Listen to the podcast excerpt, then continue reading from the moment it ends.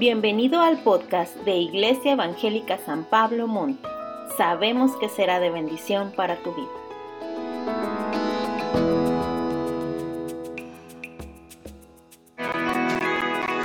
La semana anterior, Pastor Daniel nos compartió el tema José, despojado, humillado, obediente y exaltado. Esta semana, Pastor Daniel nos comparte el tema El Nuevo Pacto de la serie El Evangelio en el Antiguo Testamento. Y el versículo de la semana es, y no enseñará más ninguno a su prójimo, ni ninguno a su hermano diciendo, conoce a Jehová, porque todos me conocerán, desde el más pequeño de ellos hasta el más grande, dice Jehová, porque perdonaré la maldad de ellos y no me acordaré más de su pecado. Jeremías 31, 4. Pon mucha atención a lo que Dios quiere hablarte. Así es. Señor, te damos gracias por tu palabra, te damos gracias por lo que nos vas a enseñar el día de hoy. Nos declaramos atentos en el nombre de Jesús a tu palabra, Señor. Ordenamos a nuestros pensamientos que se alineen a tu palabra y cualquier cosa que nos quiera distraer, Señor, cualquier preocupación, cualquier pendiente, cualquier carga, cualquier cosa que nos tenga en angustia, Señor, o en tristeza, en el nombre de Jesús, hacemos a un lado todo eso y nos enfocamos en ti en esta hora, en el nombre de Jesús, para recibir tu palabra, para creer tu palabra, para abrazar tu palabra, para vivir tu palabra en el poder de tu Espíritu Santo, en el nombre de Cristo Jesús. Amén. Amén, amén. Ah, dentro del año del Evangelio, como ya escuchamos, este es el mes del Evangelio en el Antiguo Testamento. Hoy estamos cerrando esta serie. Si recuerdan, empezamos con la primera mención de las buenas noticias del Evangelio en Génesis capítulo 3. ¿Quién estuvo aquí ese día? Levante la mano. Ok, era el primer domingo del año, el segundo domingo del año, algo así. Estábamos, ah, perdón, del mes y estábamos con mucho frío, así que muchos no estaban pero pueden buscar la transmisión en Facebook o pueden buscar el video del mensaje en YouTube o pueden también descargar el mensaje en Spotify. Así que no tienen pretexto. Tienen tarea esta semana, ¿sale? Y los que no levantaron la mano por frío, no se preocupen. Yo me acuerdo que los vi. Dije, no, no pueden ser tan poquitos. Y después vimos a, Dios en Abraham y en Isaac, ¿se acuerdan? Vimos a Abraham como un ejemplo del padre, a Isaac como un ejemplo del hijo, como Abraham estuvo dispuesto a sacrificar a su hijo, su único hijo, su hijo amado, por amor a Dios, por obediencia a Dios. Y de la misma manera Dios no nos rehusó su hijo, su único hijo, su hijo amado, por amor a nosotros y lo dio en sacrificio por nosotros. Y aprendimos también de, de José Qué increíble la historia de José, ¿verdad? Cómo fue despojado. ¿Qué más? Humillado, esclavizado, obediente y exaltado. Ay, qué bueno que se acuerdan. Qué bueno. Ay, les están soplando en la pantalla. Con razón. Que así fueran los exámenes en la escuela, ¿verdad? y cómo Jesús fue también despojado, como siervo humillado, obediente y exaltado hasta lo sumo. Y hoy vamos a ver la promesa del nuevo pacto en el Antiguo Testamento. Dios prometió un nuevo pacto en el Antiguo Testamento y con esto vamos a cerrar nuestra serie del Evangelio en el Antiguo Testamento. Amén. Muy bien, ya vimos que eh, vamos a estar basados en Jeremías 31. Nada más quiero hacer un poquito de historia sobre Jeremías para la historia, para el tiempo de Jeremías ya había pasado el reinado de David y ya había pasado el reinado de Salomón. Por el pecado de Salomón su reino se dividió en manos de su hijo y solamente Judá y Benjamín permanecieron bajo la familia o el reinado de David. Y solo por amor a David, no porque los reyes fueran buenos. Los reyes de Judá fueron tan malos como los reyes de Israel, pero no fue porque fueran buenos que Dios mantuvo el trono en la familia de David, sino porque Dios se lo había prometido a David. Esa es la realidad. Años después, la degradación moral y espiritual llegaba a su límite y Dios anunciaba que el pueblo sería llevado cautivo a Babilonia. La razón, habían abandonado el pacto de sus antepasados con Dios. En medio de este panorama, Dios lanza la promesa de Jeremías 31, versos 31 al 34, que son el tema del día de hoy. Jeremías 31, del 31 al 34 dice así. He aquí que vienen días, dice Jehová, en los cuales haré nuevo pacto. Digo conmigo, nuevo pacto. con la casa de Israel y con la casa de Judá. Y está mencionando a las dos casas, ¿eh? No como el pacto que hice con sus padres el día que tomé su mano para sacarlos de la tierra de Egipto, porque ellos invalidaron mi pacto, aunque fui yo un marido para ellos, dice Jehová. Pero este es el pacto que haré con la casa de Israel después de aquellos días, dice Jehová. Daré mi ley en su mente y la escribiré en su corazón, y yo seré a ellos por Dios y ellos me serán por pueblo. Y no enseñará más ninguno a su prójimo, ni ninguno a su hermano, diciendo, conoce a Jehová, porque todos me conocerán, desde el más pequeño hasta el más grande. Dice Jehová, porque perdonaré la maldad de ellos y no me acordaré más de su pecado. Qué hermoso pasaje, ¿sí o no? Estamos viendo esto en un tiempo de desolación, donde la degradación moral y espiritual en Israel estaba en lo peor, en su peor momento, y lo que seguía era la cautividad en Babilonia, y ya estaba la puerta, ya había destruido el imperio asirio, las diez tribus del norte, y las tribus del sur, las Judá y Benjamín, estaban siendo azotados por Babilonia, y la promesa de Dios era que se los iba a llevar cautivos. Y ellos hasta había falsos profetas que decían, no, no es cierto, no es cierto, vamos a estar bien, todo va a estar bien. y, y, Jeremías decía, no, puras mentiras. La verdad es que nos van a llevar cautivos a Babilonia por la maldad de nuestros reyes, nuestros príncipes y de todas las personas que están en autoridad. Pero vamos parte por parte. Número uno, haré nuevo pacto con la casa de Israel y con la casa de Judá. Haré nuevo pacto con la casa de Israel y con la casa de Judá. Vamos a hablar un poquito del antiguo pacto para acordarnos cómo está la cosa. Hay tres elementos del antiguo pacto que quisiera resaltar el día de hoy. Son la Pascua, el tabernáculo y el arca. Di conmigo, la Pascua, el tabernáculo y el arca. Súper, qué buenos alumnos son. Entonces, la Pascua, la primera Pascua se sacrificó un cordero y con su sangre se pintaron las puertas de las casas en Egipto, ¿se acuerdan? ¿Para qué? Para que no hubiera muerte entre ellos. Y ahora en el nuevo pacto Jesús es el Cordero y por su sangre nosotros somos redimidos, somos rescatados no solo de la muerte, sino de la muerte eterna. En el tabernáculo, que era un lugar de reunión con Dios, donde los elementos clave eran la madera, símbolo de lo humano, y el oro, símbolo de lo divino, así como las telas de tres colores, azul, púrpura y carmesí.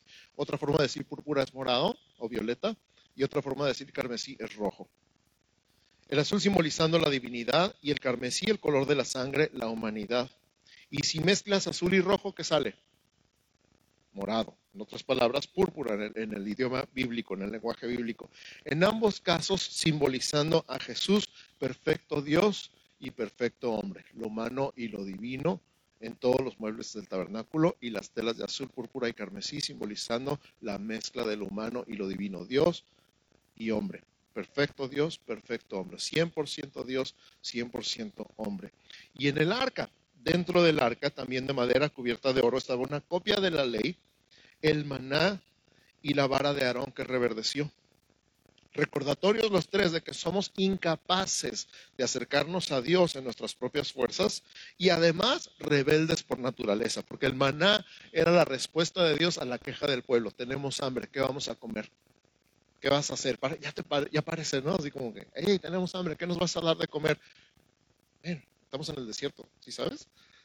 Pero la respuesta de Dios fue el maná. Y la vara de Aarón que reverdeció fue la respuesta de Dios precisamente a, ¿a poco Aarón tiene que ser el sumo sacerdote? ¿Y por qué él? ¿Y por qué no cualquiera de nosotros?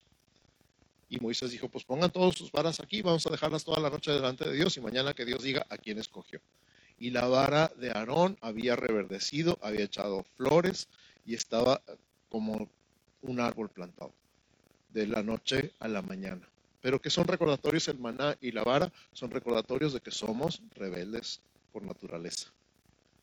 Y la ley, pues algo imposible de cumplir. No nada más los diez mandamientos, todos los 613 leyes, mandamientos, estatutos y preceptos que están en Éxodo y en Levítico.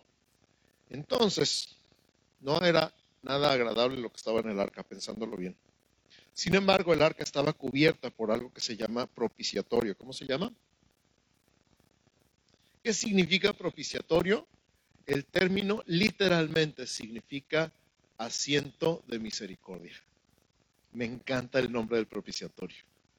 El arca, estos, estos recordatorios de nuestra incapacidad de acercarnos a Dios, de nuestra rebelión natural, de nuestra naturaleza rebelde, están cubiertos por algo que se llama asiento de la misericordia. ¿No es maravilloso?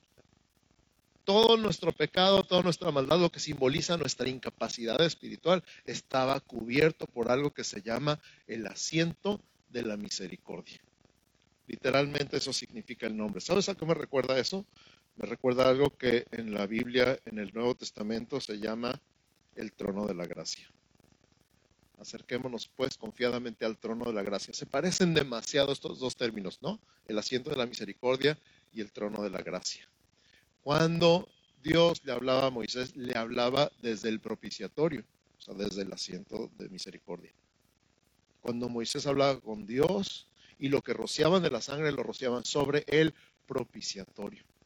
Jesús llegó y entró no en el tabernáculo, sino en el cielo mismo, delante no del propiciatorio físico, sino del trono de la gracia, y con su propia sangre nos hizo a ti y a mí aptos para participar de la presencia de Dios. Qué increíble. Entonces, todos son símbolos en el antiguo pacto, pero todos apuntan al nuevo pacto. ¿Estamos de acuerdo? La Pascua se dejó de celebrar el tabernáculo se mantuvo por un tiempo, aunque sin el arca, y el arca misma se perdió después de un tiempo más. Para el tiempo de Jeremías ya no existía el reino de Israel, las diez tribus del norte habían sido arrasadas por Asiria, la gente regada por todas las naciones y extranjeros de todas las naciones habían sido traídos a vivir a la región de Samaria con todo y sus usos y costumbres. Eso está narrado, por si quieres apuntar, en 2 de Reyes capítulo 17, versos 24 al 33. 2 de Reyes 17, 24 al 33. Este es el origen de los samaritanos que no podían ver a los judíos ni los judíos los podían ver a ellos en el tiempo de Jesús en Juan 4. Cuando la mujer del pozo le dice a Jesús, ¿cómo tú siendo judío me hablas a mí que soy mujer samaritana? Y cuando Jesús le dice a los fariseos que un buen samaritano se acercó y le ayudó al que había sido atacado por ladrones, ¿se acuerdan?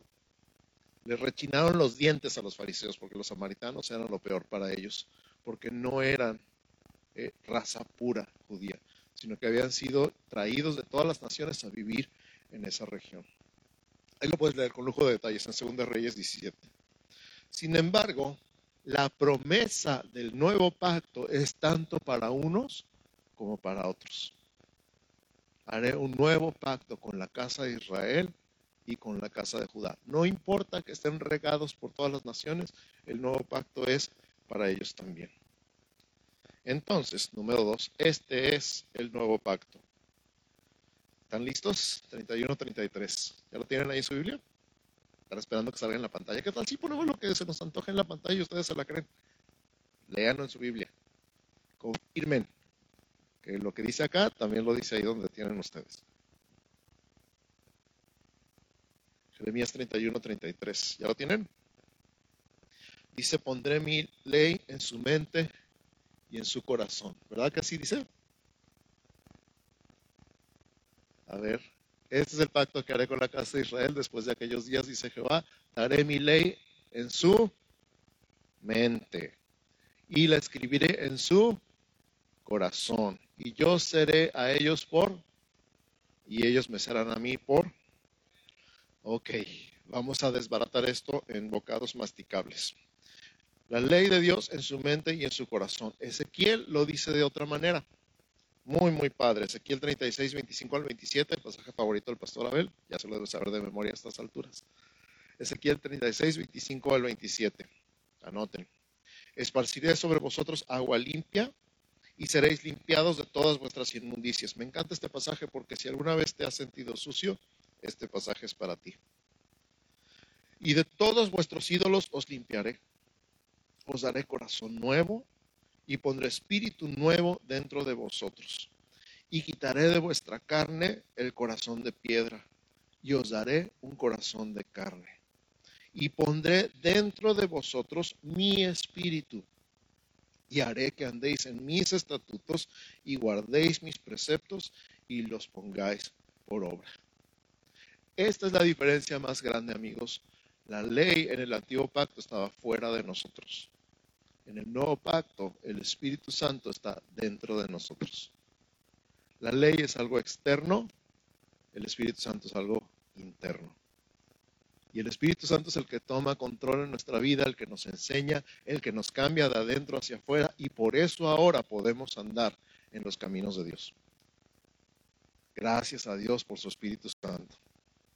Gracias Señor por tu Espíritu Santo, porque ya no somos nosotros, ya no es algo externo a lo que estamos obligados a cumplir, es algo interno. Por eso ahora, antes no te nacía orar y ahora sí te nace. Antes no te nacía buscar a Dios y ahora sí te nace. Antes no tenías necesidad ni ganas de conectarte con Dios, pero ahora hay algo dentro de ti, un hambre, una sed, una necesidad de buscar a Dios. Algunos le hacen caso y otros no, otros no, perdón. Pero ahí está, ahí está dentro de ti, desde adentro empieza esta hambre, esta sed, esta búsqueda del corazón de Dios, porque Él puso su Espíritu Santo dentro de tu espíritu, un espíritu nuevo, y Él se encarga de todo ahora. Y en la parte donde dice, yo seré su Dios y ellos serán mi pueblo. Esto es el deseo y el anhelo de Dios desde el principio. La razón por la que creó a Adán y a Eva fue para tener un pueblo propio, una familia propia. Su corazón siempre ha sido tener un grupo de personas que pueda llamar suyos. Todos nosotros, todos, todos, todos nacimos con esta necesidad de pertenencia, ¿verdad que sí? Pertenecer a una familia pertenecer a una tribu, pertenecer a un grupo, una nación, sentir que un lugar es nuestra patria. Todas esas necesidades en nuestra alma fueron diseñadas por Dios para que pudiéramos entender un poquito del corazón de Dios, su necesidad de tener su propio pueblo y Él ser nuestro Dios. Volviendo a Ezequiel 36, el verso 28, el siguiente donde nos quedamos. Dice, habitaréis en la tierra que di a vuestros padres y vosotros me seréis por pueblo y yo seré a vosotros por Dios. Ese es el propósito final y el deseo del corazón de Dios. Lo puedes leer en Apocalipsis cuando ya está la iglesia y el Cordero ya están juntos y dice, morará Dios en medio de ellos y ellos serán su pueblo para siempre y Él será para siempre su Dios, su deseo cumplido.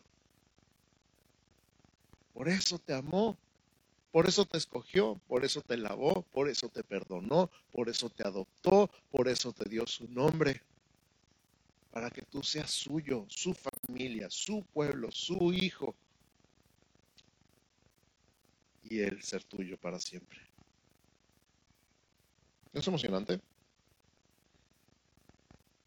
Qué bueno, qué bueno que se emocionan tanto como yo. están fríos, están congelados. No me están sonriendo, así se quedaron con el frío. Número tres, no hará falta enseñanza. No hará falta enseñanza. Jeremías 31, 34 dice así. No enseñará más ninguno a su prójimo ni ninguno a su hermano diciendo, conoce a Jehová Todavía estamos en esta parte, ¿verdad? Necesitamos decirle a nuestros hermanos y a nuestros prójimos. ¿Por qué? Porque todos me conocerán, desde el más pequeño de ellos hasta el más grande, dice Jehová. Porque perdonaré la maldad de ellos y no me acordaré más de su pecado. Vamos a desbaratar esto en dos partes también. Todos me conocerán. Fíjate cómo lo dice Isaías. Isaías capítulo 11, versos 6 al 9. Si está tomando notas, Isaías 11 del 6 al 9 lo dice así morará el lobo con el cordero. Ah, caray, ¿se puede? Ahorita no, pero sí se va a poder. Y el leopardo con el cabrito se acostará. No, hombre, se lo va a comer. Ni de almohada lo va a usar, se lo va a comer todito. Pero en algún momento sí. Y el becerro y el león y la bestia doméstica andarán juntos y un niño los pastoreará. La vaca y la osa pasarán y sus crías se echarán juntas. y el león como el buey comerá paja. Momento, momento, momento. ¿Dónde he visto esto antes? ¿Quién me dice?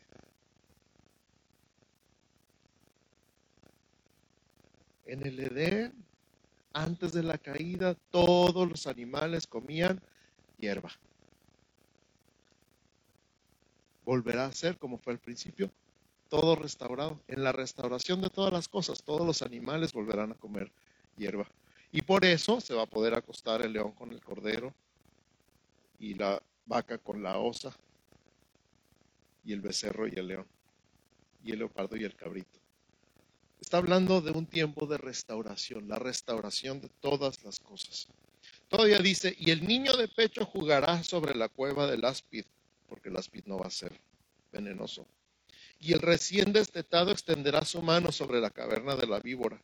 No harán mal ni dañarán en todo mi santo monte. Aquí está la razón, porque la tierra será llena del conocimiento de Jehová como las aguas cubren el mar. Qué manera de ponerlo, ¿a poco no? Qué manera de ponerlo. ¿Pudiste imaginarte a todos los animales, los herbívoros y los carnívoros, ya todos herbívoros? Ningún animal venenoso y un niño pastoreándolos. ¿Te lo pudiste imaginar? Y esta es la razón porque todos me conocerán, dice el Señor, desde el más pequeño hasta el más grande. Ay, ay, ay, eso me recuerda a algunos hermanos que nos han compartido su testimonio, que antes eran peligrosos y ahora ya no.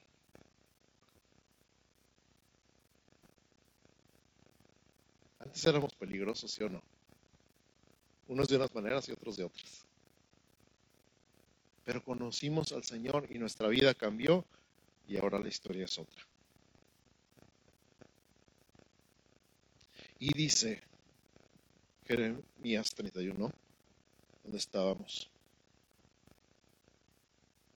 Porque perdonaré, perdonaré. Y conmigo, perdonaré. Este es el centro del nuevo pacto.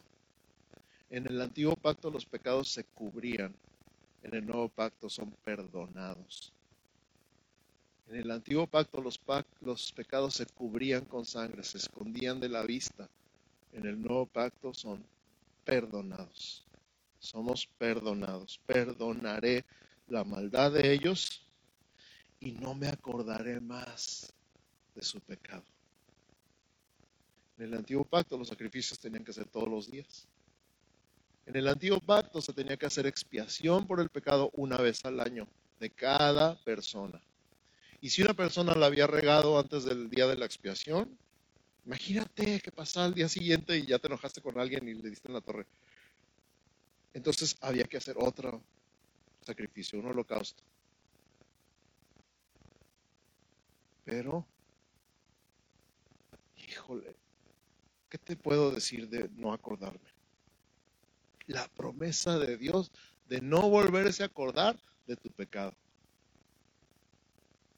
A ver, piénsalo un instante. Es que esto, de verdad, esto es el centro del Evangelio en el Antiguo Testamento. ¿A quién le ha pasado algún momento donde está todo muy bien, están cenando en la casa, todos están contentos, todos están felices, están comiendo, la música de fondo, la comida está deliciosa, todo está bien suave y de repente la esposa dice, mi amor, ¿por qué me hiciste eso hace 20 años? O están en un lugar romántico, están viendo las estrellas o la playa. ¿Te acuerdas hace 10 años cuando me dijiste que, con lujo de detalles, dicen que las mujeres no se ponen histéricas, se ponen históricas? Pero la verdad es que todos nos acordamos. Todos en algún momento nos acordamos de algo que nos han hecho y dijimos, ya perdoné. Es más, tenemos esta frase, yo perdono pero no olvido. ¿Verdad? Pero Dios intencionalmente y conscientemente, sabiendo lo que está diciendo, promete un nuevo pacto y en este nuevo pacto promete no volver a hacer memoria de tu pecado. Él no te va a volver a sacar lo que hiciste hace 20 años. Él no te va a volver a decir lo que hiciste hace 10 años. Él no te va a recordar lo que hiciste hace 5 años. Él no te va a traer otra vez el mismo tema de hace dos años o del año pasado o de anoche. Él dice, todo está perdonado. Escucha, todo está perdonado. No tengo nada contra ti. Y alguna vez les conté de este pasaje. Wow. Cuando de repente los recuerdos de los errores pasados te conmueven y te entristecen y te enojan. Y, y, viene algo que no es arrepentimiento, se llama remordimiento. Porque ya te arrepentiste, pero te remuerde la conciencia de repente. ¿Por qué? ¿Quién sabe? Porque tenemos un alma y porque Dios nos dio una mente maravillosa que recuerda todo. Menos donde dejaste las llaves. Y cuando dice, Señor, ojalá nunca hubiera hecho eso que hice hace 20 años, o 30 años, o 50 años. Y el Señor dice, ¿de qué estás hablando? Pues eso. ¿No te acuerdas? No, te dije que nunca me iba a acordar de tu pasado. Eres perdonado. ¿Qué costó ese perdón? ¿Cómo le hizo para perdonar y olvidar conscientemente? No que le diera amnesia, simplemente no va a volver a hacer memoria de ello. ¿Cómo le hizo? Isaías 53, del 3 al 6. Isaías 53, del 3 al 6 dice así, despreciado y desechado entre los hombres, varón de dolores, experimentado en quebranto, y como que escondimos de él el rostro, fue menospreciado y no lo estimamos. Ciertamente llevó él nuestras enfermedades y sufrió nuestros dolores, y nosotros le tuvimos por azotado, por herido de Dios y abatido mas él herido fue por nuestras rebeliones, molido por nuestros pecados. El castigo de nuestra paz fue sobre él y por su llaga fuimos nosotros curados. Todos nosotros, todos nosotros, todos nosotros nos descarriamos como ovejas cada cual se apartó por su camino, mas Jehová cargó en él el pecado de todos nosotros. ¿Cuánto costó tu perdón? A Jesús le costó todo. Él lo cargó, Él lo llevó en sus hombros, Él tomó la culpa y pagó por ella con su sangre.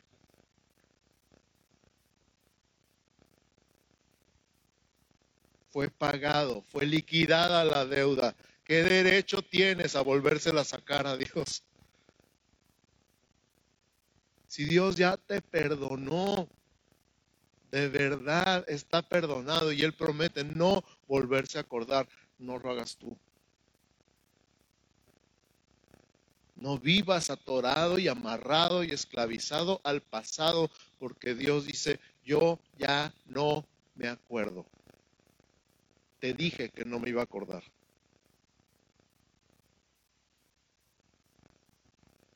¿La regaste? Sí.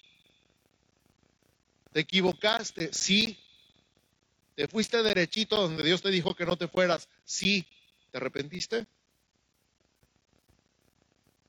¿Recibiste su perdón? ¿Cuántas veces tienes que pedir perdón por lo mismo? Es más, el perdón de Dios es como una cascada que está ahí constante. Wow.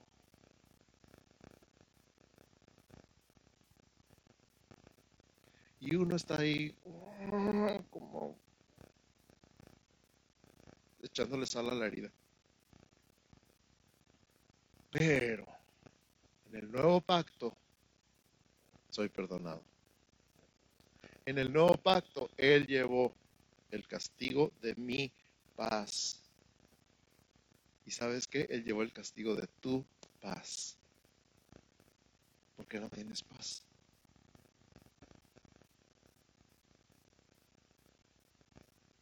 Él pagó el precio de tu paz con su sangre, con su vida.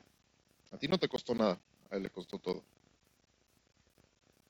Hoy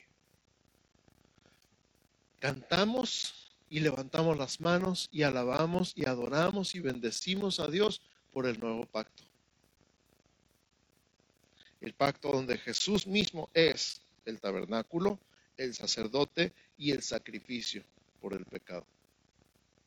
Todo junto. Él es nuestro Dios y nosotros somos su pueblo. Somos del nuevo pacto. Y no nada más somos del nuevo pacto, somos ministros del nuevo pacto. Ahora nos toca a nosotros compartir las buenas noticias de salvación, de perdón, de gracia en Cristo Jesús.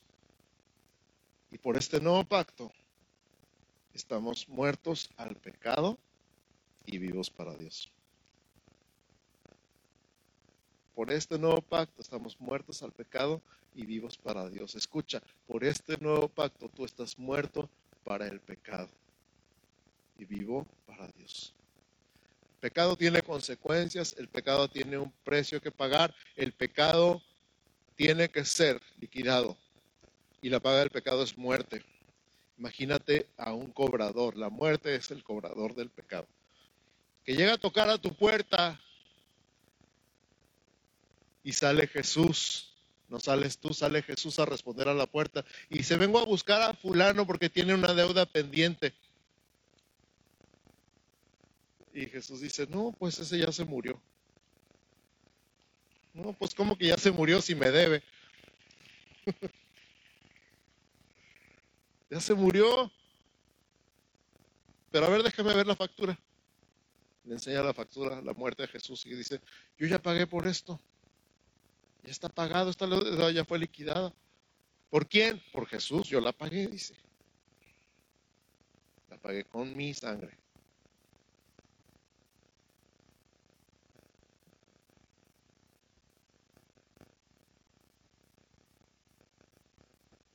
A volver a leer.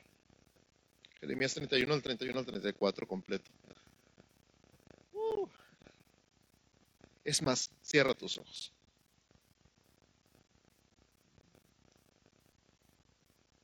Cierra tus ojos y escucha con tu corazón.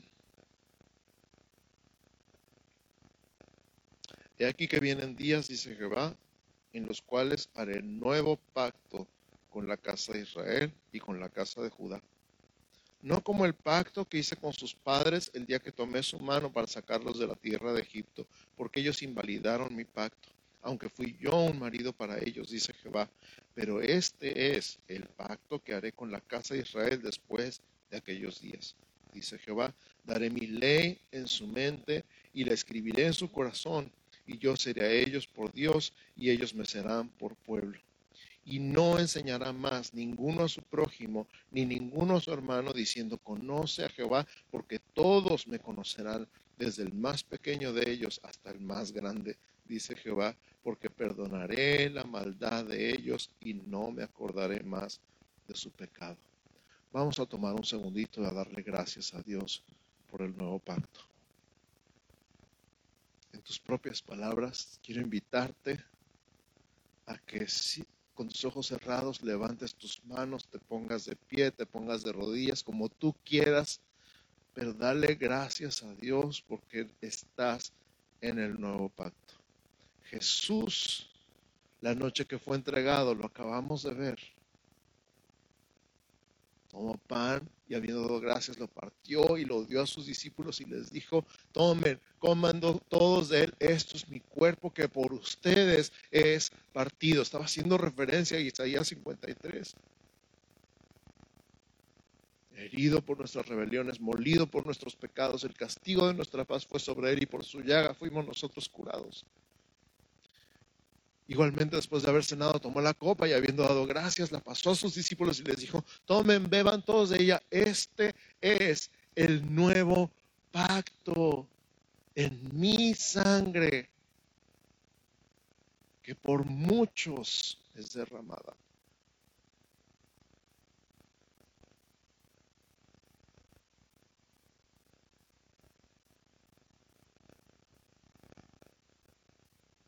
Hagan esto siempre en memoria de mí. Y en tus propias palabras empieza a decir, Señor, gracias por el nuevo pacto. Gracias porque me tocó vivir en este tiempo donde esto no es una profecía nada más que habla del futuro, porque ya estás aquí. Tu nuevo pacto ya está aquí, estamos en él, estamos disfrutando los beneficios de este nuevo pacto, donde ya no se trata de lo que nosotros hagamos, se trata de lo que tú hiciste por nosotros.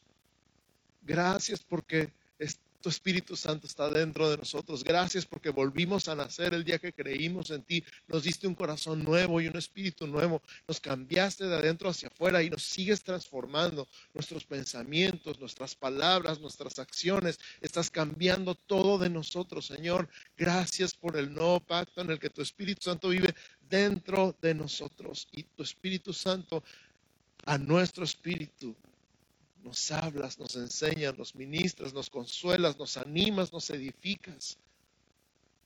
Nos llevas por tus caminos. Tú eres el que nos lleva, Señor. Gracias por el nuevo pacto. Gracias por el nuevo pacto donde tu sangre es más que suficiente para nuestro perdón, para nuestra justificación, para nuestra santificación, donde el nuevo pacto, donde tu sangre es la que compró nuestro perdón, y donde tú prometes no volver a hacer memoria de nuestros pecados. Dios, gracias, gracias, gracias Señor, gracias Jesús. Y empieza en tus propias palabras a decirle, te amo, te bendigo, te agradezco.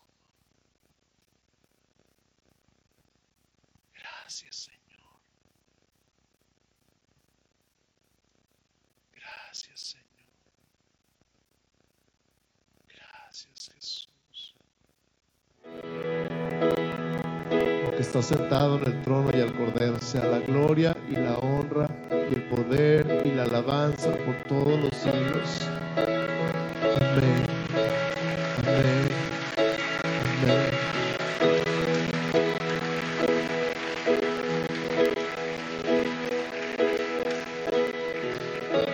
Iglesia, que el Señor te bendiga y te guarde. Que el Señor haga resplandecer su rostro sobre ti y tenga de ti misericordia que el Señor alce sobre ti su rostro y ponga en ti paz. En el nombre de Jesús. Amén. Amén y amén. Buenas tardes a todos.